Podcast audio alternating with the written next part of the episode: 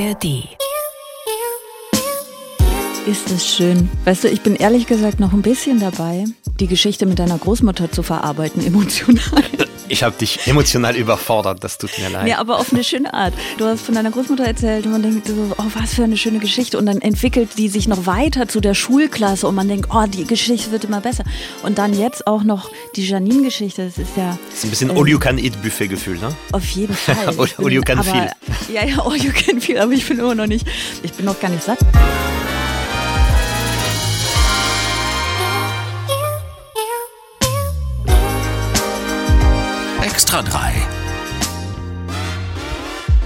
Bosettis Woche. Einen schönen guten Morgen, meine Damen und Herren. Entschuldigung. Bundeskanzler Scholz trifft sich. Gott. Es tut mir jetzt echt leid. Das ist jetzt nichts. Oh Mann. So, aber jetzt. Ja, aber jetzt, so schön wie von Susanne Daubner ist dieser Podcast noch nie eröffnet worden. Bosettis Woche ist das hier, der Extra 3 Podcast.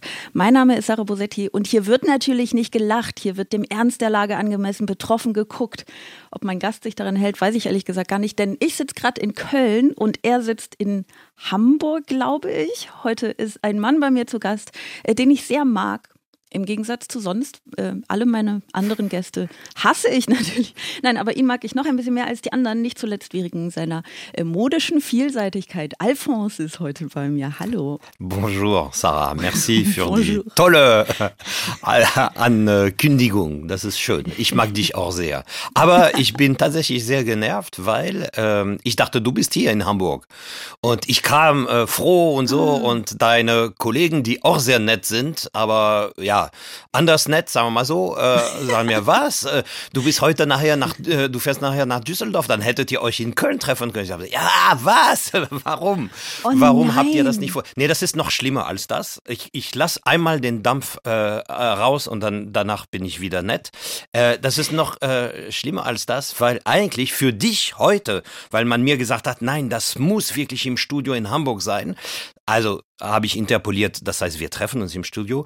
Für dich also habe ich eine Reise, eine super schöne Reise nach Paris äh, abgesagt, weil ich dachte, nee, ich bin mit Sarah in Hamburg äh, verabredet. Und dann komme ich an und du bist nicht da. Und in Paris gäbe es auch viele Studios mit sehr netten Kollegen, die auch noch schönere Bärte gehabt hätten. Also, ähm, voilà. Äh, aber schön, dass wir uns trotzdem akustisch treffen. Ja, aber jetzt auch wirklich nur halb. Wir hätten in Paris sitzen können. Mega, Wir beide oder? zusammen. Ja, das wäre total und, und, cool und, gewesen. Und dann, ich weiß nicht, wo, wo, wo musst du heute Abend sein? Äh, ich gehe zum, zum Fernsehpreis. Also ich muss da heute, ich weiß nicht, so gegen 17, 18 Also nach Uhr Köln? sein.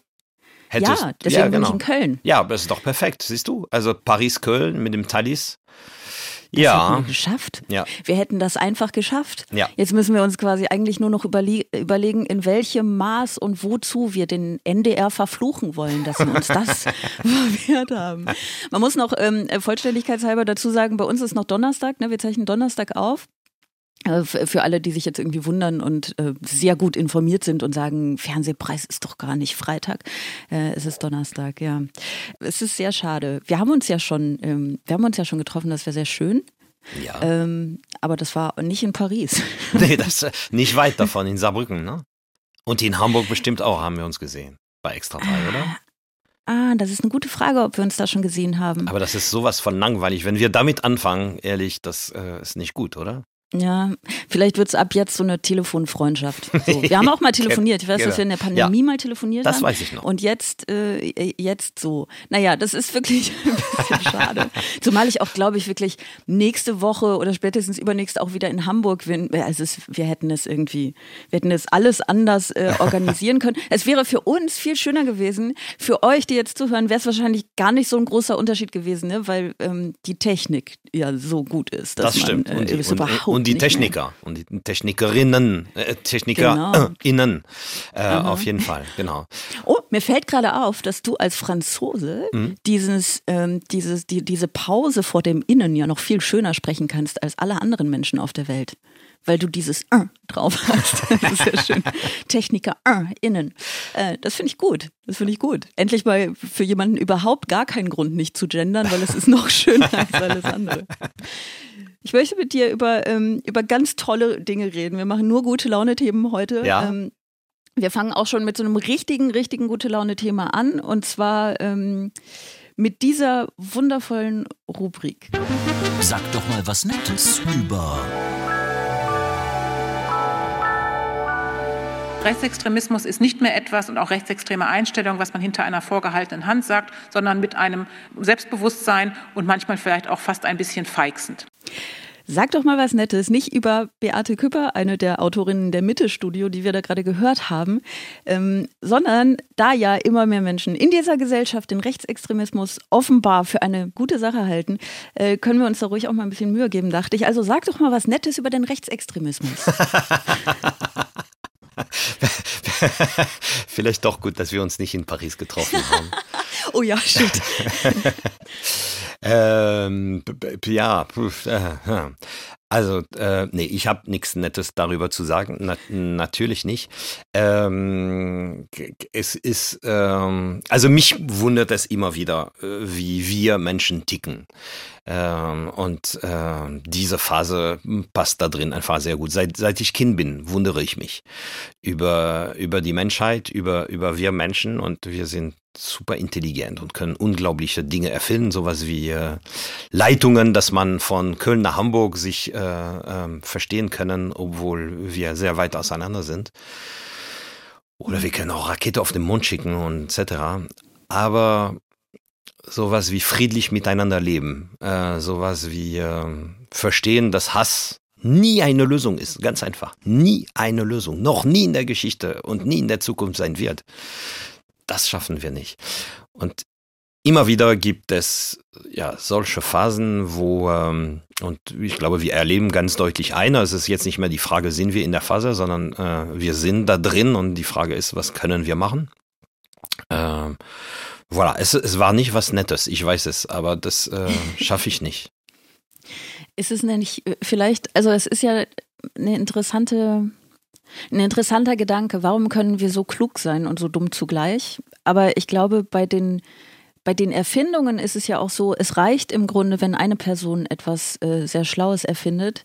Und da können immer noch 99 Prozent der Menschen äh, im Grunde so, so, so unerfinderisch sein, dass alles, was sie können, dann diese Erfindungen benutzen. Aber bei sowas wie Demokratie bewahren, ne, möglichst friedlich miteinander leben, äh, da braucht es eben eine Mehrheit jeder Gesellschaft. Also es müssen einfach sehr viele Menschen sich sehr viel Mühe geben. Ja. Vielleicht ist das ein bisschen das Problem. Ich, also ich glaube es nicht. Ich glaube, ähm, also das würde ein bisschen unterstellen, ja, es gibt ein paar Intelligente und der Rest ist doof. Wenn ich deine Aber das meine ich nicht. Okay. Ich meine ich mein ja nicht, dass die doof sind, weil Leute, die, ja. die, die Empathie los ist natürlich niemand, ne? Aber die quasi ein bisschen empathiefaul sind, das hat ja nichts mit, mit Dummheit zu tun. Mm, also mm, es mm. ist natürlich schon nicht sehr klug, aus der Geschichte nicht zu lernen, das ist die eine Sache. Aber so dieses, dieses, ach, muss ich mich jetzt wirklich damit beschäftigen, was das mit anderen Menschen macht? Muss ich jetzt wirklich Rücksicht auf die nehmen? Haben die jetzt wirklich auch Recht in dieser Gesellschaft, obwohl die doch ein Lebensmodell haben, das, das ich irgendwie abstoßend finde. So, das, das hat ja nichts mit Dummheit zu ja, tun. Ja, ja, ja. Mhm. Also da sind wir einer Meinung. Ähm, Empathiefaulheit finde ich ein sehr, sehr schöner äh, Begriff, weil ich glaube, dass also eine, eine Fähigkeit zur Empathie, das haben wirklich alle Menschen. Und ich sage auch bewusst wirklich alle. Also ich inkludiere auch die Schlimmsten in der Geschichte. Aber da ist irgendwas, dass äh, es faul ist oder eben nicht funktioniert oder stockt oder was auch immer. Und das finde ich, das finde ich eben sehr interessant, dass in den Menschen gibt es eigentlich beides, ne? Also es, der Mensch ist so, dass er, und ich glaube als einziges Tier im Universum, eine Möglichkeit hat, etwas zu empfinden für jemand anders, also wirklich ein Mitgefühl, äh, für jemand anders, den man möglicherweise auch gar nicht kennt und auch nie kennenlernen wird, weil, weil der oder die sehr weit weg ist. Aber ich fühle mich einfach nah, weil es einfach ein Mensch ist. Und ich glaube, da, da, also ich glaube nicht, dass eine Giraffe sich nah von einer anderen Giraffe äh, fühlt und dass sie äh, Geld für eine andere Giraffe spenden würde, zum Beispiel, auch wenn die andere Giraffe im Krieg ist. Das, das, das können, glaube ich, wirklich nur Menschen. Ist, da, ist das so? Ich bin da biologisch nicht bewandert genug. Ich denke, aber ich, ich behaupte das. In, also ich sag mal so, ich, ich glaube. Also in, in, ja. mich streu, in, in mir sträubt sich irgendwas gegen den Gedanken, dass, ich meine, Tiere sind ja, die sorgen ja zum Beispiel auch für ihren Nachwuchs. Ist das dann alles nur ja, aber Chemie in der Nähe, bei weißt denen, du? meinst du? In, in, nee, nee, also nee, nee, das meine ich nicht. Aber in der Nähe. Also sicherlich haben äh, Tiere Solidaritätsgefühle oder Instinkte zu, ähm, zu anderen der gleichen Art in der Nähe, im gleichen Clan oder so. Aber ich glaube wirklich, dass eine Giraffe nichts empfindet für eine, für eine andere Giraffe, die 1000 Kilometer weiter weg wohnt. Und, und wir schon. Also wir, wir Menschen, wenn wir andere Menschen sehen, die, äh, die in Schwierigkeiten sind, haben eben die Möglichkeit, also nicht die Möglichkeit, den Bedarf einfach äh, äh, zu helfen. Das, das gibt es in den Menschen. Ich sage nicht, das passiert bei jedem, aber das gibt es in den Menschen. Und gleichzeitig gibt es in den Menschen Dinge drin, die einfach furchtbar sind. Also sowas wie Kriege machen, dass wir dagegen noch keine Lösung gefunden haben, trotz unserer Intelligenz. Ne? Ähm, das ist, das sind Dinge, die mich einfach mal wahnsinnig machen. Also eigentlich kann der Mensch wahnsinnige Dinge machen, im positiven Sinne, aber der kann auch unmenschlich sein und, und nur der Mensch kein Unmensch. Also ich behaupte, noch nie war eine Giraffe ungiraffig, aber der Mensch kann das. Ich finde, wir sollten ähm, nur kurz am Rande auf jeden Fall einen Test starten und ähm, einer Giraffe einmal Geld geben. Einfach um zu gucken, ob sie es für eine unbekannte Giraffe spendet. Ne? Weil das ist ja ist erstmal so eine These, ähm, die man, die man bestätigen also oder, oder widerlegen müsste. Ähm, Sobald wir fertig sind, fahre ich nach Hagenbeck. Da, das ist stimmt. Du bist in Hamburg. Da ja. könntest du das kurz. Das finde ich gut. Das, ähm, das finde ich sehr gut. Es Wollen wir 50-50 ja mit dem Geld? Soll ich 50 von dir, 50 von mir geben? Auf jeden Fall, okay. auf jeden Fall. Ich schicke dir das. Wenn du quasi dann nach Paris fährst, dann halte ich in Köln kurz noch irgendwie einen 50-Euro-Schein raus, äh, den du im Vorbeifahren aus dem Zug dir greifen kannst. Dann habe ich dir das genau. Ähm, letztlich ist es natürlich auch nicht so relevant, ne, ob jetzt die Menschen als einzige als einzige Spezies das können oder nicht. Nur du hast natürlich recht. Wir wir können das, und du hast auch recht, dass können das falsche Wort ist. Wir, äh, wir haben dieses Bedürfnis, wenn jemand hinfällt, diese Menschen aufzuhelfen. Ähm, wir haben das Bedürfnis, andere Menschen vor Schmerz zu bewahren. Ich glaube, dass wir Menschen sehr gut im, im Ausblenden vom Schmerz anderer sind, wenn er uns eben nicht direkt vor, vor Augen ist. Aber also, was ist denn das Problem? Ich muss kurz noch sagen, ich wollte es am Anfang sagen, aber wir sind sofort so, so eingestiegen in das Thema. Diese neue Mitte-Studie, die da veröffentlicht wurde, die hat tatsächlich dramatische Zahlen äh, zum, zum Rechtsextremismus offenbart, nämlich, dass acht Prozent der Menschen in Deutschland ein rechtsextremes Weltbild teilen. Und in den vergangenen Jahren waren es irgendwie zwei bis drei Prozent, also eine immense Steigerung. Ähm, das ist einfach jeder zwölfte erwachsene Mensch. Die, die eine große Frage, die sich jetzt natürlich stellt, äh, dir zum Beispiel, äh, kennst du mehr als elf Menschen? Ich denke schon.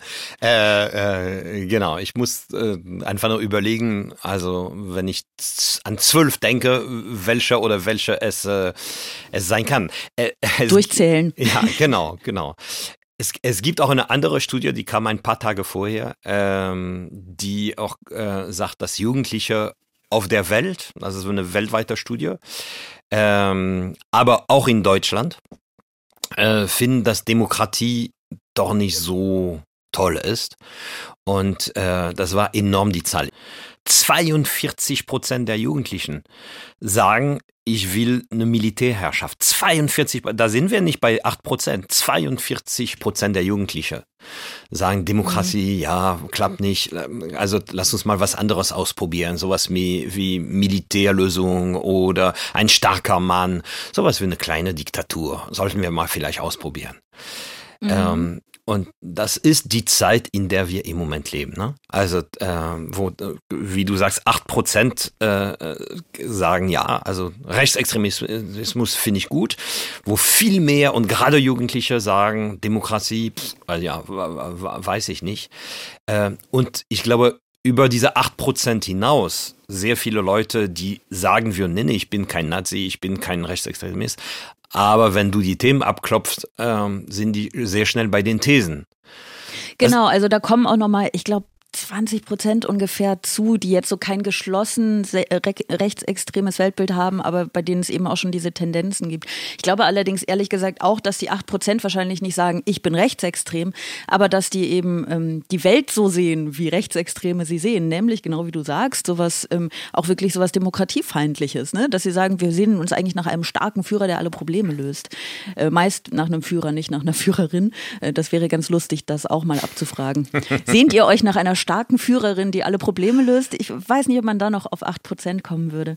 Ähm, ich kann das ja, ich kann das ja nachvollziehen. Also nicht, dass ich in irgendeiner Weise das teilen würde, ne? Aber ich kann das nachvollziehen, dass die Leute Demokratie als anstrengend empfinden, weil es, glaube ich, wirklich eine wahnsinnig anstrengende Staatsform ist. Also eine Diktatur ist auf eine völlig andere Art anstrengend ist das falsche Wort. Ne? Ähm, es ist in jeder Hinsicht gefährlich und in jeder Hinsicht falsch. Aber ähm, Demokratie ist ja etwas, das man, das man pflegen muss, das man bewahren muss. Und Demokratie ist ja dieses ewige Aushandeln. Also dieser Gedanke, dass Demokratie dann erfolgreich ist, wenn man die Konflikte aus der Welt geschafft hat, ist ja ein, ein naiver und absurder.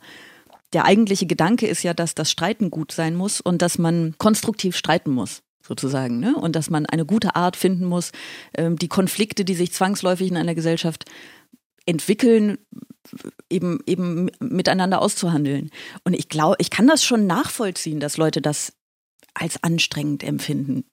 Auch gerade Leute, die noch was anderes in ihrem Leben zu tun haben. Ich denke manchmal so, also ich, ich beschäftige mich ja sehr viel damit, aber das ist halt irgendwie auch mein Job. Und dann gibt es ja Leute, die haben halt noch einen vernünftigen Job.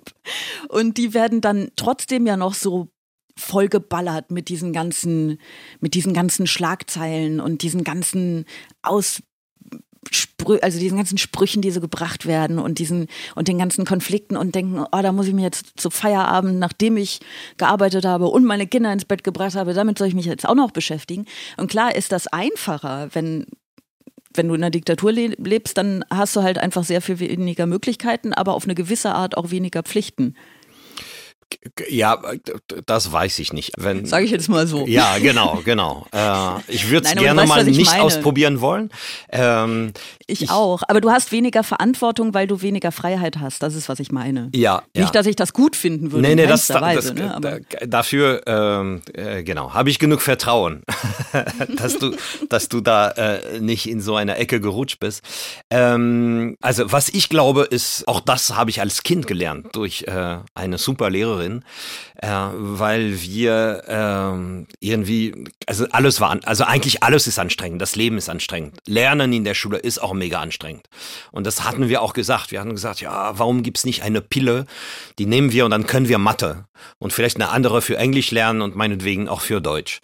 Und sie hatte uns gesagt, ja, ihr wollt, ihr wollt was Einfaches. Und äh, das ist menschlich. Also Menschen wollen was Einfaches und wir, und wir haben Dinge ausprobiert. Ich weiß leider nicht mehr alle Details, aber ich weiß zum Beispiel, dass äh, äh, der, der eine Kumpel, Jerome, war ein bisschen dick und der wollte irgendwie eine ganz einfache Methode, um dünner zu werden. Und sie hatte ihm eine Kassette gegeben wo, äh, wo es ganz einfach sein soll, ohne Anstrengung und so. Das hörst du einfach mal nachts und dann, äh, und dann wirst du dünn. Und fürs Englischlernen gab es auch irgendwas, ich weiß nicht mehr. Also, und das war ein Experiment. Und Natürlich sind wir nach einer Woche alle frustriert gewesen. Der Jerome hatte eigentlich zugenommen, weil durch die Kassette konnte er gar nicht schlafen und er ist immer aufgestanden, zum Kühlschrank gerannt. Und ähm, also das war ein kompletter Fiasko. Ne? Das wollte sie natürlich, ne? Und hat uns dann alle versammelt und gesagt, so, äh, Bilanz ziehen, äh, okay, hat nicht geklappt und so, und das ist so. Das habe ich nicht vergessen, ne? Das, das sind tolle Lehrerinnen und äh, oder LehrerInnen, die echt so kleine Dinge einfach mal passieren lassen und äh, ja, wann war das? Also vor 45 Jahren, vielleicht sogar noch ein bisschen mehr und ich kann mich immer noch richtig gut erinnern an diesen Moment, wo sie sagte, voilà, der Mensch so sind wir gestrickt, wir wollen immer etwas Einfaches. Und wenn es zu kompliziert wird, ist es zu, also wenn es kompliziert ist, ist es zu kompliziert für unser Gehirn. Unser Gehirn ist, also kommt nicht klar mit komplizierten Dingen und will immer einfache Lösungen. Und da sind wir. Die Welt ist mega kompliziert geworden. Ich behaupte, die war immer kompliziert, aber das wird immer schlimmer und wir kriegen auch immer mehr mit, dass hier ein Konflikt, da ein Problem, da eine Knappheit und dies und das und etc. Und wir, wir können das einfach nicht. Ähm, also unser Gehirn ist einfach nicht dafür ausgestattet, dass wir so komplex und unser Gehirn mag nicht, wenn er überfordert ist. Ich habe mit einem äh, Gehirnforscher vor kurzem darüber geredet, weil da sind wirklich Themen, die mich zum einen wahnsinnig machen und auch schlaflos machen. Und äh, immer dann, wenn ich kann, rede ich mit Leuten, die sich äh, in bestimmten Dingen gut auskennen. Und der sagte mir, sobald der, das Gehirn in Disbalance ist, mag er das nicht. Und was will er? Bam! Sofort wieder die Balance finden. Musikinstrument lernen zum Beispiel. Ne? Jeder weiß, dass es also in dem Moment, wo du es lernst, mega anstrengend ist. Zum Glück gibt es die Belohnung, weil dann kannst du es ein bisschen besser und du bist und das deshalb machst du das, aber du machst es nicht, weil du es geil findest, dass es dass dieser dass dieses unangenehme Moment einfach mal kommt, ne? Und da sind wir. Das ist alles so komplex und wir suchen und vielleicht diejenigen, die diesen Hintergrund nicht haben oder die aus irgendeinem Grund noch also genervter sind oder vielleicht irgendwie begrenzter sind, machen nicht diesen Schritt nach hinten, um das anzugucken und sagen, okay, was ist los mit uns? Okay, wir suchen jetzt gerade eine einfache Lösung in einem kom komplexen Problem, wo es einfach keine gibt. Und äh, dann kommt einer, äh, der sagt, ich habe die Lösung, ist ganz einfach. Ausländer rausschmeißen, was auch immer, ne? All diese hm, Propagandaparolen und etc. Und ähm, ich, ich glaube, das passiert. Plus, was du sagtest, ne? Empathiefaulheit, aber Empathie kann man auch trainieren. Ne? In Dänemark gibt es für Kinder äh, Empathiekurse. Und es gibt eigentlich überall auf der Welt, übrigens auch in Deutschland, ne? also super Dinge, um, also nicht direkt um Empathie zu trainieren, aber um anderen kennenzulernen. Also da müssen wir was machen. Ähm, ich habe ja, sorry, ich habe zu lange geredet. Du bist dran. Nee, gar nicht, gar nicht. Ich bin, ich, ich höre interessiert zu. Ähm, ich finde das interessant, was du sagst. Da müssen wir was machen. Ich glaube ja auch, dass Empathie ich will mal nicht Empathiefähigkeit sagen, ne, sondern der Wille zur Empathie, mhm. aber vielleicht auch Empathietraining ist vielleicht wirklich ein, ein, ein Schlüssel, weil das, was ich eben meinte, dieses, ähm, oh, es ist so anstrengend, das beinhaltet ja, dass man, dass man das alles als Last empfindet.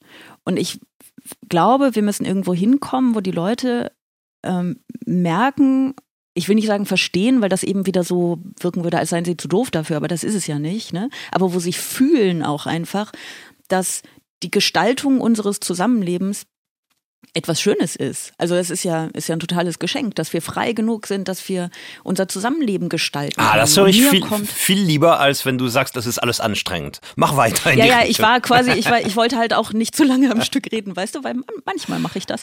Ähm, deswegen, genau, also da, aber das, ich kann das, da, da wollte ich quasi hinkommen, ich, ich kann das so nachvollziehen, dass man das als Last empfindet. Ich kann das nachvollziehen, dass man das, dass man das anstrengend findet, weil der politische Diskurs so wahnsinnig destruktiv geführt wird. Also ne, die Leute haben andere Dinge zu tun, sie hören die Schlagworte, sie lesen die Überschriften, sie lesen bestimmt auch Artikel, sie, sie sehen Leute in Talkshows und denken, boah, lass mich doch in Ruhe mit dem Scheiß, ne? weil sie sich halt alle nur irgendwie die Köpfe einschlagen. Und dann verstehe ich das.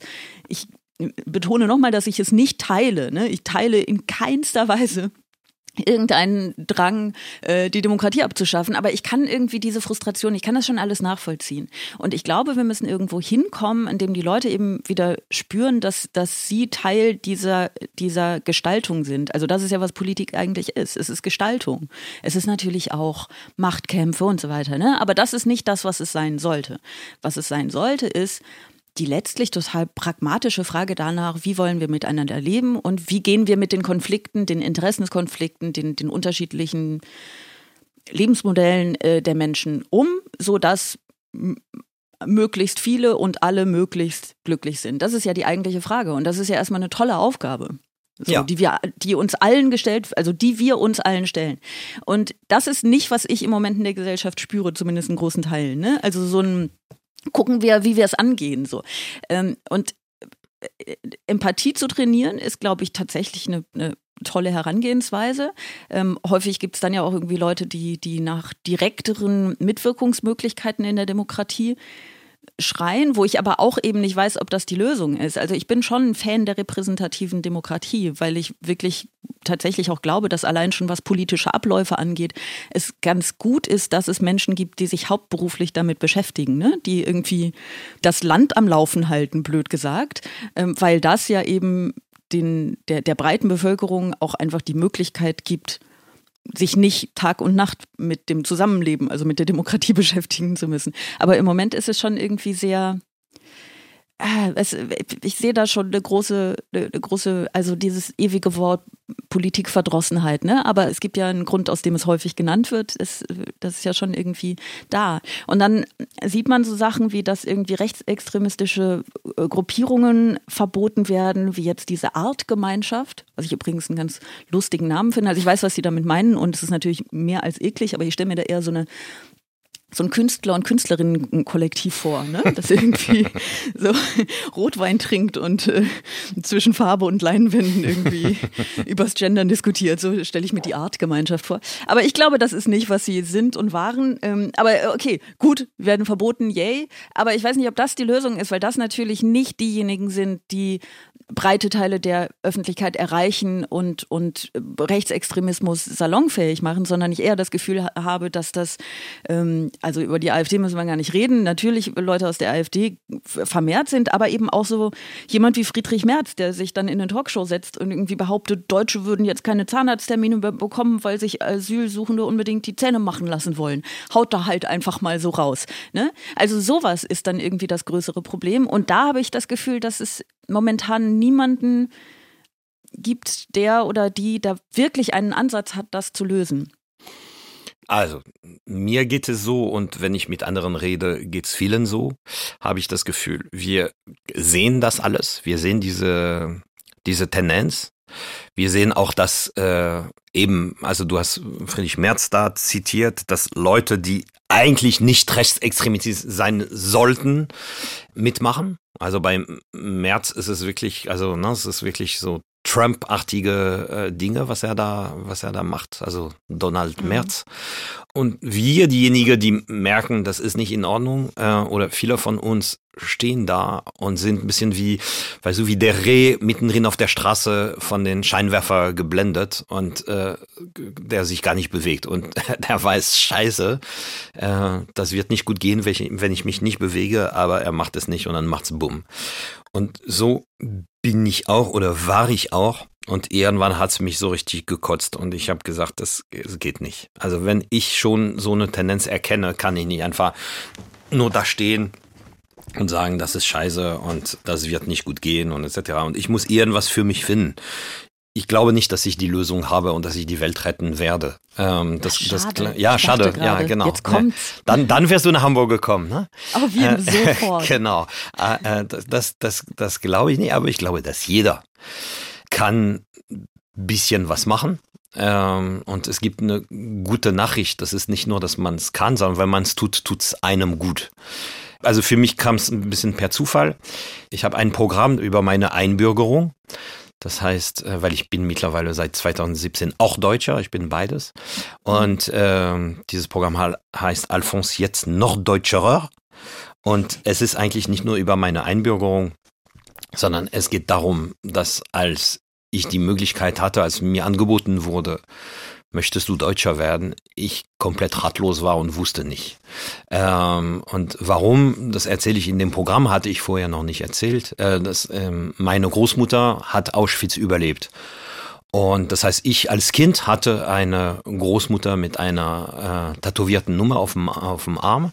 Was ich übrigens, also immer dann, wenn ich das in Deutschland sage, oh, oh für mich war es ganz normal, ne? Das äh, als Kind, ich dachte, alle Großmutter, alle Großmütter sind so. Ähm, so, und ich erzähle das einfach in diesem Programm und ich habe sehr viel Glück gehabt, weil diese Großmutter war ähm, einfach eine wirklich eine ganz großartige Frau. Und es gab eine Sache, womit ich nicht klar kam äh, als Kind, ist, äh, dass sie die Deutschen nicht gehasst hat. Und das konnte ich nicht verstehen. Und ich habe sie immer gefragt, ja, aber Grand-Mère, warum hast du nicht die Deutsche? Das ist ja nicht normal. Und sie hat mir gesagt, nein, ich hasse nicht die Deutsche. Und warum? Das werde ich dir eines Tages erklären. Versprochen. Aber jetzt noch nicht. Ich glaube, sie dachte, und wahrscheinlich hatte sie recht, ich, es war noch nicht die Zeit. Sie hat es aber versprochen und sie hat, das war eine ihrer Eigenschaften, sie hat immer eingehalten, was sie versprochen hat, immer. Und irgendwann ist sie gestorben und sie hat es mir nicht erklärt. Und damit kam ich nicht klar. Ich dachte, das ist eigentlich nicht normal.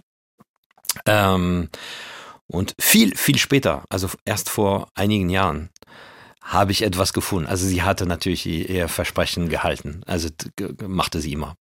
Und sie hatte etwas für mich hinterlassen, wo sie wusste, ich werde das erst viel, viel, viel Jahre später finden. Wo sie mir das alles erklärt hat. Das ist eine wahre Geschichte, das ist auch ein Theaterstück, was ich äh, eben spiele.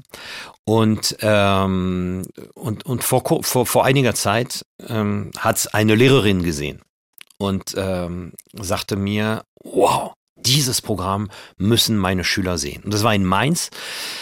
Ich habe ihr gesagt, ja, also wahnsinnig gerne, aber das Problem ist, ich habe es jetzt in Mainz gespielt und ich spiele es in zwei, drei Jahre erstmal nicht in Mainz. Ähm, und sie sagte, das ist mir scheißegal. Also wir mieten einen Bus und wir fahren dahin, wo du spielst, aber es gibt keine Frage, meine Schüler Ihnen müssen es unbedingt äh, sehen. Und ich habe es nicht geglaubt. Ich sag, ja, ja, du mietest einen Bus, alles gut und so. Und dann habe ich gesagt, aber wirklich so als Spruch habe ich gesagt, wenn ihr das macht, dann am nächsten Tag fahre ich also äh, zu euch in die Schule und dann reden wir halt. Ne? Und ich glaube, sechs oder sieben Wochen später, irgendwo zweieinhalb Stunden von Mainz oder so, kommt ein Bus mit der ganzen Schulklasse. Und ich habe ja, ich, ich habe einfach ja mein Versprechen eingehalten, so wie meine Großmutter. Ich habe einfach mein Hotel gecancelt. Ich bin mit denen mit dem Bus nach der Show zu, nach, der, nach dem Theaterstück zusammen äh, äh, gefahren. Da hat die Diskussion an, angefangen und am nächsten Tag äh, bin ich in die Schule gegangen. Und wir haben richtig viel geredet. Zum einen natürlich über die, die Nazi-Zeit, aber auch ähm, über jetzt, über die Zukunft und eben auch über Demokratie und Diktatur und, und das alles. Und das war einfach genial. Das war so, also so genial, dass ich den ganzen Tag meinem Team das alles erzählt habe und die sagten mir, ja, aber wenn es so genial war, warum ist es nur einmal? Und jetzt mache ich es so, dass immer dann, wenn ich dieses Programm spiele, gibt es Schulklassen, die sich anmelden. Äh, wir reservieren da auch äh, dann also Reihen für, für Schulklassen. Die arbeiten richtig über die Themen und so. Das ist eben das Geile, dass sie super gut vorbereitet ankommen. Und am nächsten Tag bin ich bei denen in der Schule. Und ich habe das Gefühl, auf meine kleinen Dimension, äh, auf meine ja, kleine Möglichkeiten sozusagen, dass diese Gespräche und einige also die sagen es nicht direkt, aber sie sagen, ja, aber ich habe schon Freunde, die sagen, ja, warum nicht eine Diktatur und etc. Und äh, ähm, so, ne? Eine Klei also es kommt immer wieder dieser Begriff kleiner Diktatur. Ne? Und dann Wirklich? betone ich, ja, ja, und dann betone ich immer, äh, es gibt keine kleine Diktatur. Es gibt Diktatur und meistens bleibt das auch kleben für 50 oder 70 Jahren. Das müsst ihr euch im Klaren sein. Ne? Ist interessant, weil damals, als ich noch Reporter für Extra 3 war, ähm, gab es genauso eine Umfragesituation, wo ich also Menschen gefragt habe, wie finden Sie äh, Demokratie? Ja, scheiße, ja. Hätten Sie lieber eine Diktatur? Nee, das ist eine kleine, ja, eine kleine Diktatur, das ja. Also das scheint dieses, na, dieser Begriff von, also eine Diktatur, aber keine schlimme, sondern so, so eine nette Diktatur oder sowas. Ne? Ähm, voilà, und mit denen versuche ich einfach mal rauszukitzeln. Also es gibt welche, die, die sind sofort dabei, aber es gibt welche, die äh, sagen, nee, ja, ja, ja. Und da merke ich, dass das Trainieren zur Empathie oder so, ey, gar nicht so weit ist. Ne? Meistens erzähle ich auch Geschichten. Das ist auch meine Art, Empathie bei den Leuten zu. Ich will nicht trainieren. Ich will nicht, ich will kein Prophet sein, auf keinen Fall. Ich will, ähm, ich will einfach mal versuchen, wie gesagt, so ein bisschen, was ich tun kann. Also ich finde es einfach furchtbar, wenn die Leute nicht mehr miteinander leben können. Ähm, und, und ich habe das Gefühl, Leute, die das gut können, das ist auch ansteckend. Nicht nur Hass ist ansteckend. Ähm, und es gibt zum Beispiel eine Geschichte, ich habe sehr, sehr lang gesprochen, aber Zeit ist egal, ne, in so einem Podcast, oder? Zeit ist völlig egal. Das ist super.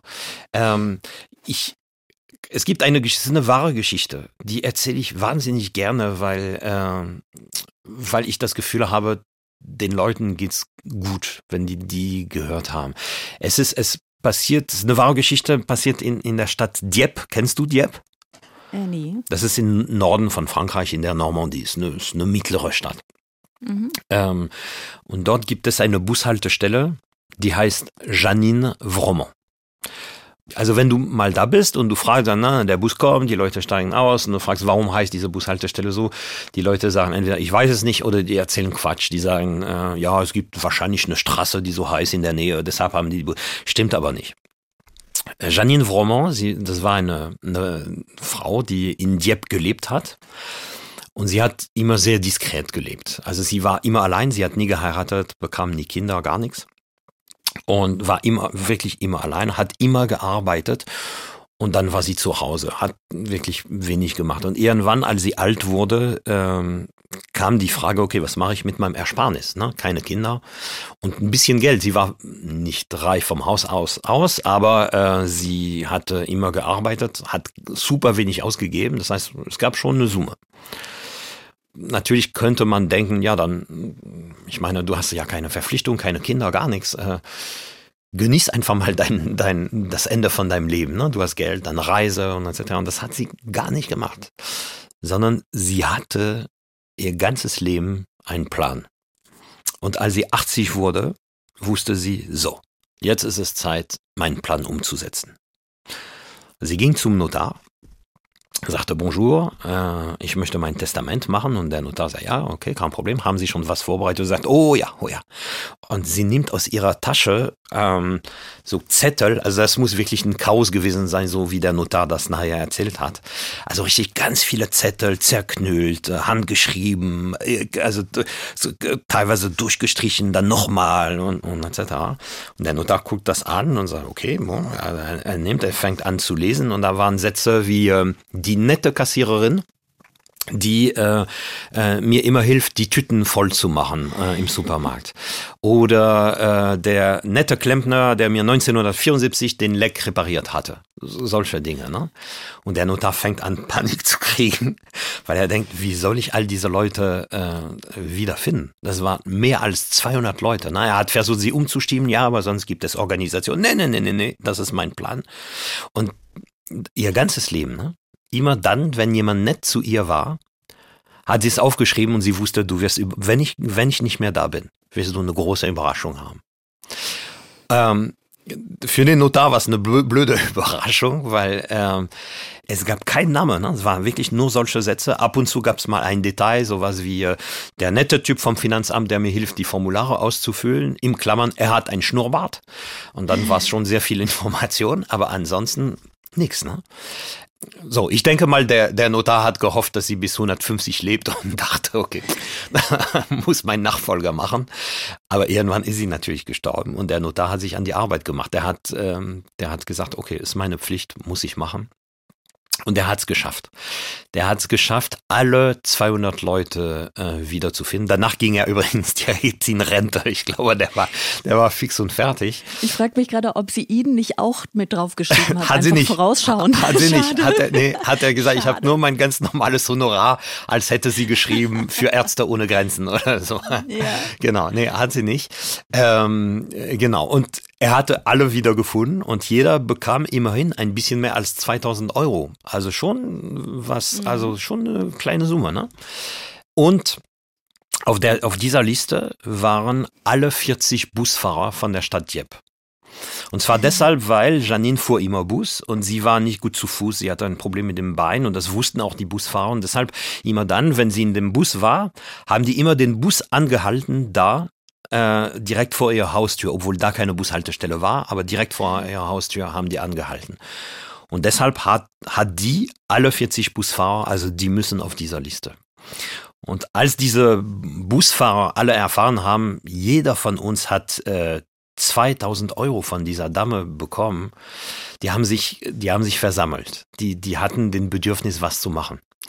Und die haben äh, gesagt, irgendwas, wir brauchen eine Idee, wir müssen uns posthum bei dieser, bei Janine bedanken. Und seit diesem Tag gibt es in Dieppe eine Bushaltestelle, die heißt Janine Vromont. Ist es schön. Weißt du, ich bin ehrlich gesagt noch ein bisschen dabei, äh, die Geschichte mit deiner Großmutter zu verarbeiten, emotional. Ich habe dich emotional überfordert, das tut mir leid. Ja, aber auf eine schöne, nein, auf eine schöne Art. Es ist so, ähm, du hast, du hast von deiner Großmutter erzählt und man denkt so, oh, was für eine schöne Geschichte. Und dann entwickelt die sich noch weiter zu der Schulklasse und man denkt, oh, die Geschichte wird immer besser. Und dann jetzt auch noch die Janine-Geschichte, das ist ja. Das ist ein bisschen ähm, All-You-Can-Eat-Buffet-Gefühl, ne? Auf, auf jeden Fall. all, all you can aber, feel. Aber, ja, ja, all you can feel, aber ich bin immer noch nicht, bin noch, ich bin noch gar nicht satt. Ich muss aber leider, ähm, ich muss leider trotzdem zur, zur ersten Geschichte die eine Frage noch stellen, von der ich nicht weiß, ob sie im Theaterstück beantwortet wird und auch nicht weiß, ob du sie beantworten willst. Aber was hat denn deine Oma gesagt, warum sie die Deutschen nicht hasst? Sie, ähm, ha, Will ich das beantworten? Also eigentlich. Muss nicht, muss nee. nicht. Ne? Also kannst Willst du sagen, das guck Stück, das Theaterstück Ja, genau. Aber jetzt frage ich dich. Das Theaterstück hast du nicht geguckt. Willst du es sehen? Ja, sehr gerne. Wirst du es sehen mit deinem Kalender? Äh, das, wann bist du denn wo? das müssen wir in Ruhe, in Ruhe besprechen. Sonst schalten wir mich zu. Nein. genau. Ja, auf jeden Fall. Das kriegen genau. wir auf jeden genau. Fall hin. Natürlich ja. kriegen wir das hin. Und ähm, genau. Und, und alle, die uns zuhören, es gibt ein paar, die zuhören wahrscheinlich, ne? Äh, ja, ja, es gibt ein paar, es gibt genau. dreieinhalb, die hören zu. Ja, genau. Dann, also die dreieinhalb auch also natürlich gerne. Also das spiele ich, es ist nicht, äh, also es, es ist ein bisschen ein Klassiker geworden, weil die Leute, einige haben es zweimal gesehen und sagen, warte mal, ich muss noch meine Enkelkinder oder ich muss noch meine Oma bringen und so. Äh, deshalb spiele ich es immer noch. Ähm, jetzt noch deutscherer heißt das. Das, äh, das, findet ihr. Deshalb will ich es lieber nicht sagen, aber das war nee, natürlich das sehr, gut. sehr klug. Aber eine Sache kann ich dir sagen, weil ich glaube, das habe ich nicht gesagt. Äh, natürlich, als ich die Möglichkeit hatte, Deutscher zu werden, habe ich nur an sie gedacht und habe mich gefragt, sie lebte da nicht mehr natürlich, ne? aber äh, ich habe mich gefragt, äh, was hätte sie gedacht? Äh, was hätte sie gesagt? Mach das, mach das nicht. Und das war echt keine coole Zeit. Also die, die, die, diese Anfrage oder dieser, dieser Input, das war ein Brief, was von Olaf Scholz kam, der war damals Bürgermeister, ne? Und das war so sinngemäß, Sie sind so lange in Deutschland, hätten Sie nicht Lust, Deutscher zu werden? Ich war übrigens super geehrt, also vom Bürgermeister persönlich einen Brief zu bekommen. Später habe ich erfahren, er hat 150.000 Leute geschickt. Oh, das tut dann ein bisschen weh. ja, ein klein bisschen, aber äh, es ist auch gut, wenn mein Ego ein bisschen eine Klatsche bekommt und denkt, bleib ruhig, ja, und, und, und, und bleib klein oder, oder werde kleiner. Es, es ist äh, sehr gesund, gerade in unseren Berufen, finde ich. Ähm, Stimmt. Aber, aber als ich diesen Brief bekam, auf jeden Fall war ich total ratlos und ich wusste wirklich nicht, will ich es machen, will ich es nicht. Und das hat zweieinhalb Jahre gedauert. Und in dieser zweieinhalb Jahre habe ich eben diesen Brief von meiner Großmutter wiedergefunden oder überhaupt gefunden, was ich und als so viel kann ich sagen, als ich diesen Brief gefunden habe und gelesen habe, was drin war, war es ganz klar, ja, ich will es machen. Okay. Also wenn du Theaterstücke, wenn du was kannst, dann Theaterstücke anteasern. Auf jeden Fall. Ich will es jetzt. Ich, jetzt, jetzt will ich es nicht mehr sehen, jetzt muss ich sehen. Ähm, ich guck nach, wann es wo ist und dann ähm, sage ich dir Bescheid. Dann fahre ich mit der, äh, mit dem Bus mit der Schulklasse mit, ob ihr wollt oder nicht. Ja, ja, mega. Das, also, das, das fände ich noch besserer. Noch, noch deutscherer und noch besserer. Ja. Sehr gut. Ja. Sehr gut. Ähm, ich finde, dass das tatsächlich eigentlich ganz gut passt zu dem, worüber ich heute auch noch sprechen wollte, nämlich politische Bildung. Was es ja neben aller Familiengeschichte, die den Ursprung hat und so irgendwie auch alles ist, ne? politische Bildung, ähm, bei der jetzt gekürzt werden soll, absurderweise. Und ich dachte, wir, wir, wir kommen noch zu was wirklich völlig unironisch Positivem, nämlich dem hier. Klatschen vom Balkon. Der Zukunft haben wir die Klimakrise, die Demokratiekrise, Digitalisierung. Das sind alles Probleme, womit wir später umgehen müssen. Und gerade lernen wir in der Schule überhaupt nicht, was wir damit machen sollen. Das ist unser Recht. Also äh, positiv, damit meine ich jetzt nicht, dass irgendwie die Bildungskrise positiv wäre. Aber ich will, man kann wirklich mal ähm, völlig unironisch applaudieren für diese Menschen, die da gerade auf die Straße gegangen sind. Das Bündnis Bildungswende jetzt ähm, zu, ich glaube, es sind über 15.000 Leute, zumindest nach Ver Veranstalterangaben, auf die Straße gegangen vor ein paar Tagen und haben einen bundesweiten Bildungsgipfel gefordert. Und sie fordern 100 Milliarden Euro Sondervermögen für eine dauerhaft bessere Finanzierung von Kita und Schule. Und ich bin ehrlich gesagt unsicher, wie, wie realistisch das ist, weil Bildung ja Ländersache ist und so. Aber jetzt mal wirklich vom sozusagen vom organisatorischen abgesehen, äh, was für ein wichtiger Protest und was für ein vorausschauender auch weil es ja ein Thema ist, das uns alle betrifft. Ne? Man muss ja nicht Lehrerin sein oder Schüler und man muss auch nicht mal Kinder haben, man muss auch nicht als Erzieherin arbeiten, ähm, um zu erkennen, wie wichtig Bildung und vor allem Bildungsgerechtigkeit ist für das Funktionieren einer Demokratie. Und zugleich habe ich das Gefühl, dass alle zwar sagen, ah ja, ja, marode Schulen, ja, Unterrichtsauswahl, ja, aber so, dass es jetzt die breite Masse emotionalisiert, erkenne ich irgendwie auch nicht. Siehst du das anders? Ähm, ich bin absolut überzeugt, dass das die Priorität Nummer eins sein muss. Also in Frankreich müsste man tatsächlich auf die Straße gehen, alles kaputt machen, damit äh, es, es gemacht wird. In Deutschland macht man es anders. Aber äh, man muss Druck machen, damit das passiert. Und wie viel Milliarden auch immer. Aber das ist für mich also so klar, dass das die Priorität Nummer eins sein muss. Ich meine, das kommt alles von dieser komischen schwarze Null, ne? Ähm, ja. Nach dem Motto, ja, aber die, die, die nächste Generation können wir, also wir können denen doch nicht Schulden einfach mal äh, äh abgeben und deshalb geben wir den ein marodes Deutschland. Das ist so absurd. Und ich rede natürlich nicht nur von den Brücken und von, von, von der Bahn, sondern vor allem von der Bildungssituation. Wenn es überhaupt eine Sache ist, wo wir massiv investieren müssen, weil das ist ja also auch wenn man alles nationalistisch äh, äh, sich anguckt, also eigentlich sollten wir alle äh, einer Meinung sein. Ja? Also für die Meganationalisten von euch äh, kann ich sagen, äh, damit Deutschland morgen stark wird. Ne? Das wird euch gefallen. Ähm, ich würde eher sagen, damit wir, äh, wir Europa eine Rolle spielen damit wir die Demokratie erhalten. Es gibt so viele Gründe, warum es also so, so klar ist, dass wir da drin investieren müssen. Und wenn es Schulden sind, dann sind das Schulden. Das nervt mich auch immer.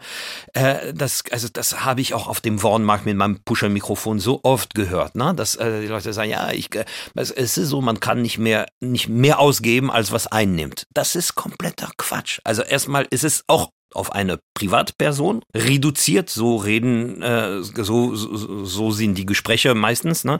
Aber auch das ist Quatsch. Also dann könnte man nie ein Haus kaufen zum Beispiel. Natürlich muss man einen Kredit machen, um ein Haus zu kaufen und, äh, und dann die nächste Generation freut sich, dass sie ein Haus hat. Halt, ne?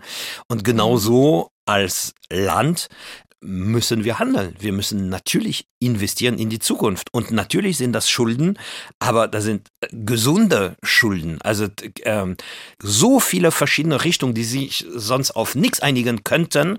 Normalerweise sollten sich darauf einigen also bisher dachte ich, die Art äh, in Deutschland die Dinge bewegen zu lassen, ist nicht auf die Straße äh, gehen und, äh, und, äh, und alles kaputt machen. Aber wenn ihr euch ein bisschen französischen Flair haben wollt, dann äh, macht das gerne. Ich kann da gerne beraten. Wie macht man da schöne Proteste? Wie macht so. man Dinge kaputt? Ja, wie macht man Dinge kaputt und so. Also kenne ich vom Kind aus, also äh, kann ich gerne beraten. Ansonsten macht es Deutsch mit äh, Formulare ausfüllen und Online-Petitionen Koalition, wie auch immer. Hauptsache, ähm, es funktioniert. Und ob das 100 Milliarden sind oder, oder 150 oder 50, ich habe keine Ahnung. Aber Priorität Nummer eins. Ich meine, Du sagst, das ist unrealistisch, ja, vielleicht wegen Ländersache und so. Aber von der Summe her, meine, also sobald die Banken bedroht waren, äh, zu, äh, kaputt zu gehen, hat man viel mehr mobilisiert. Äh, ja, ich meinte auch nicht die Summe. Ja, ja, da habe ich verstanden. Deshalb habe ich es mhm. nuanciert. Aber, aber viele denken an die Summe. Äh, ja. deshalb wollte ich das vorwegnehmen. Ne? Also, wenn man es wirklich will, also ich meine, wer hätte gedacht, dass wir so die Wirtschaft unterstützen können in äh, einem Pandemiefall und so, ne? Also wenn wir vor zehn Jahren oder vor fünf Jahren darüber geredet hätten, ja, aber das wird nicht möglich sein, das ist möglich gewesen. Und, äh, und es geht um die Kinder, es geht um die Zukunft. Das ist noch wichtiger. Ja, ich frage mich manchmal ein bisschen, warum, äh, warum es nicht die breite Masse mehr emotionalisiert. Wobei ich das ja, diesen, diesen Protest an sich durchaus als hoffnungsgebend empfinde. Aber mein, mein Gefühl, ist jetzt so eine Theorie, ne? aber mein Gefühl ist ein bisschen, dass es ähm, ich wollte gerade sagen in Deutschland, aber wahrscheinlich ist das, ähm, ist das nicht unbedingt ein deutsches Ding, aber dass ähm, es nicht so gern gesehen wird, wenn Menschen in einem System nicht funktionieren. Und es geht ja jetzt nicht einfach nur um, also es geht natürlich auch um Unterrichtsausfall und es geht natürlich auch um die technische Ausstattung von, von Schulen zum Beispiel. Ne? So, es geht auch um, um den, den Kita-Notstand im Sinne von ne, Betreuungsschlüssel und so. Natürlich geht es um, um diese äh, ganzen Dinge, aber es geht ja auch um veraltete Lehrpläne. Es geht darum, Bildung inklusiver zu machen und die Chancengleichheit zu erhöhen, was ja letztlich dann wieder eine Rücksichtnahme auf die Schwächeren ist. Und da habe ich das Gefühl, dass einfach doch irgendwo in den Menschen verankert ist, ja komm, ich hab's doch auch geschafft, so, ne? Und das ist so ein bisschen mein Gefühl. Das ist letztlich wieder also in jedem System existieren Menschen, die darin nicht funktionieren. Und je mehr Mittel man hat, je besser ein, ein Sektor ausgestattet ist, desto mehr Rücksicht kann ja genommen werden auf Menschen, die, die vielleicht genau in diesem System nicht sich nicht vollständig repräsentiert fühlen oder ne, also die nicht, die, die eigentlich nicht funktionieren darin. Je mehr, je, je mehr Lehrerinnen und Lehrer du hast, desto mehr Zeit haben die, um sich auf alle SchülerInnen einzustellen. So. Und da habe ich so das Gefühl, dass es dann am Ende vielleicht doch wieder so ein Ding ist, dass die Leute dass die Leute so denken, naja, aber mich betrifft das ja jetzt nicht, mein Kind kommt ja ganz gut klar. Sowas zum Beispiel. Und das deswegen ist es hm? ja. Und deswegen ist es nämlich vielleicht das, was du gesagt hast gerade, viel effizienter, dass du sagst, wir müssen Deutschland stark machen und wirtschaftlich und so. Ne, das ist, das ist doch meine, das ist mal eine, eine, eine motivierende Rede. Und ich bin so, ja, hey, äh, hier die, die Schwächsten der Schwachen, die müssen ja auch und alle schalten ab. genau, das, äh, du musst vielleicht mal ab und zu mal dir ein, ein, ein Schnurrbart kleben und ein bisschen so äh, dich reinversetzen, damit äh, du deine Hörerschaft einfach ein bisschen erweiterst und im Trend liegst vor allem, ja, im Trend. Ähm, nee, aber gut. man kann es auch marketingmäßig machen, ne? also vers verschiedene Segmente ansprechen. Kannst mal die so ansprechen und, und die anderen, die gibt's, äh, die gibt's natürlich auch also ich habe erzählt äh, von von dieser Lehrerin ne, mit der äh, mit dieser Erfahrung, die sie uns machen lassen hatte. Es ist mhm. so wichtig einfach. Da sind Dinge, die einem prägen einfach. Ne? Ähm, oder ich, ich habe vor kurzem von einem Treffen gehört. Das, äh, also das fand ich zum Beispiel. Also sowohl für Bildung als für kulturelle Verständnis für den, für den anderen und etc. fand ich sehr, sehr stark. Äh, das Deutsch-Französisches Jugendwerk, äh, also das ist so eine Institution, die machen so, so Treffen von Deutschen oder von in Deutschland lebenden und in Frankreich lebenden Jugendlichen. Und die machen es meistens für Jugendliche und nicht für, für Kinder. Und, äh, und die haben jetzt so ein Ding gemacht für Kinder. Also die, die Kinder haben sich in Berlin getroffen. Das waren welche aus Deutschland, aber nicht nur aus Berlin, sondern aus verschiedenen Ecken. Das war auch sehr gemischt. Also auch kleine Städte, auch Land, auch äh, schwache Einkommen. Äh, also wirklich sehr, sehr gemischt und repräsentativ. Und von Frankreich äh, genauso. Ne? Und dann treffen die sich. Und natürlich sprechen die also die Sprache des, der, der, der Partnerland nicht, außer vielleicht ein paar Ausnahmen, aber die meistens nicht. Also macht man halt Aktivitäten, damit die miteinander was machen und Spaß haben. Und da sind die vom deutsch-französischen äh, Jugendwerk richtig gut. Und die haben so, so kleine Spiele entwickelt. Und ähm, es gab einen Tag, wo ähm, die Ministerin, die Familienminister äh, oder was ist sie, Lisa Paus, was ist sie für, für Familienministerin? Ne? Genau und auch der französische Botschafter äh, da waren. Und dann ist ein, ein, ein Spiel losgegangen, wo die, also ich meine, die hätten auch äh, sagen können, wir beobachten das und so, aber die haben also mitgespielt. Und das Spiel war ähm, also sowas wie, ähm, du sagst einen, also zum Beispiel Fuß und eine Farbe. Also sagen wir mal Fußgelb. Die sagen das äh, auf Französisch und auf Deutsch, damit alle verstehen und dann geht's los. Und jedes Kind muss dann mit seinem Fuß etwas äh, Gelbes anfassen. Ne? Mhm. Und die Ministerin hatte ein gelbes Kleid. Und dann sind so äh, 60 Kinder plus der Botschafter äh, ganz schnell gerannt zur Ministerin und dann waren 60 Füße äh, oder 61 Füße auf das, auf das Kleid der, der, der Ministerin. Da gibt's Fotos, aber die Ministerin oder nee, nicht mal die, sondern die Berater haben gesagt, ja bitte die Fotos nicht, was komplett Blödsinn ist, glaube ich. Ähm, so, ne? Und dann gab's äh, Kopfrot. Äh, und da war das Einzige, was rot war in dem Saal, war ein Streifen auf dem Boden. Und Ich dann, dachte, der Kopf der Minister. nee, aber alle, inklusive Ministerin und, ähm, und, und Botschafter, sind auf dem Boden gekrochen und haben äh, den Kopf, also der, mit dem Kopf den Boden angefasst einfach. So, warum erzähle ich das alles? Weil das war einige Monate her und ich habe gefragt, und was ist, was ist da geblieben? Ne? Ähm, und ähm, es ist so, dass die, ähm, die ähm, Organisatoren haben noch Kontakt zu den Kindern, sowohl in Frankreich als auch in Deutschland. Das wurde alles von Vereinen äh, organisiert, die die Kids sehr gut kennen. Und die sagen, die sprechen nur noch davon. Und zwar äh, nicht von der Ministerin, das war egal, das war einfach nur eine Dame für die, ne? Aber von dem Spaß, den sie hatten mit anderen Kindern, die sie gar nicht verstanden haben mit Worten. Und die fragen einfach nur eines, ne? Also wann machen wir es wieder? Na, und das ist auch Bildung letztendlich. Und das kostet Geld. Ich meine, so, ne, Kinder von Frankreich nach Berlin reisen zu lassen und überhaupt von Deutschland, nicht Berlin nach Berlin und etc. und so. Aber das ist sowas von gut investiertes Geld, ja. Äh, das ist so, dass diese Kinder, vielleicht nicht alle 60, aber ein Großteil davon, die werden sich ihr ganzes Leben davon erinnern. Und wenn man, wenn irgendeiner den sagen wird, ähm, der Ausländer ist scheiße, der Ausländer ist der Feind, die werden sich daran erinnern. Ganz, ganz sicher. Was für ein schönes Schlusswort für diesen Podcast. Aber so richtig der Schlusssatz war das natürlich nicht, denn ähm, es gibt ja wie immer eine etwas längere Version in der ARD Audiothek. Die könnt ihr euch sehr gerne anhören. Ihr werdet ähm, noch mehr schöne Geschichten hören. Also äh, tut das, wenn ihr aber, ich weiß es nicht, keine Zeit habt, an der Diktatur arbeitet, was immer ihr so, äh, so machen wollt heute. Äh, dann war es das doch für heute. Dann war das der Schlusssatz.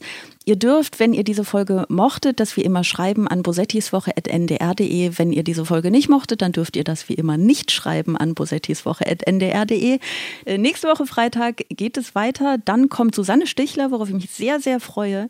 Vielen Dank, dass du da warst, Alphonse. Das war schön. Merci beaucoup. Das fand ich auch äh, sehr, sehr schön. À bientôt. Bis bald. A bientôt. Extra 3.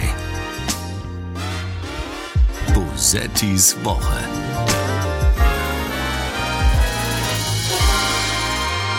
Ein Podcast vom NDR, immer freitags nachmittags.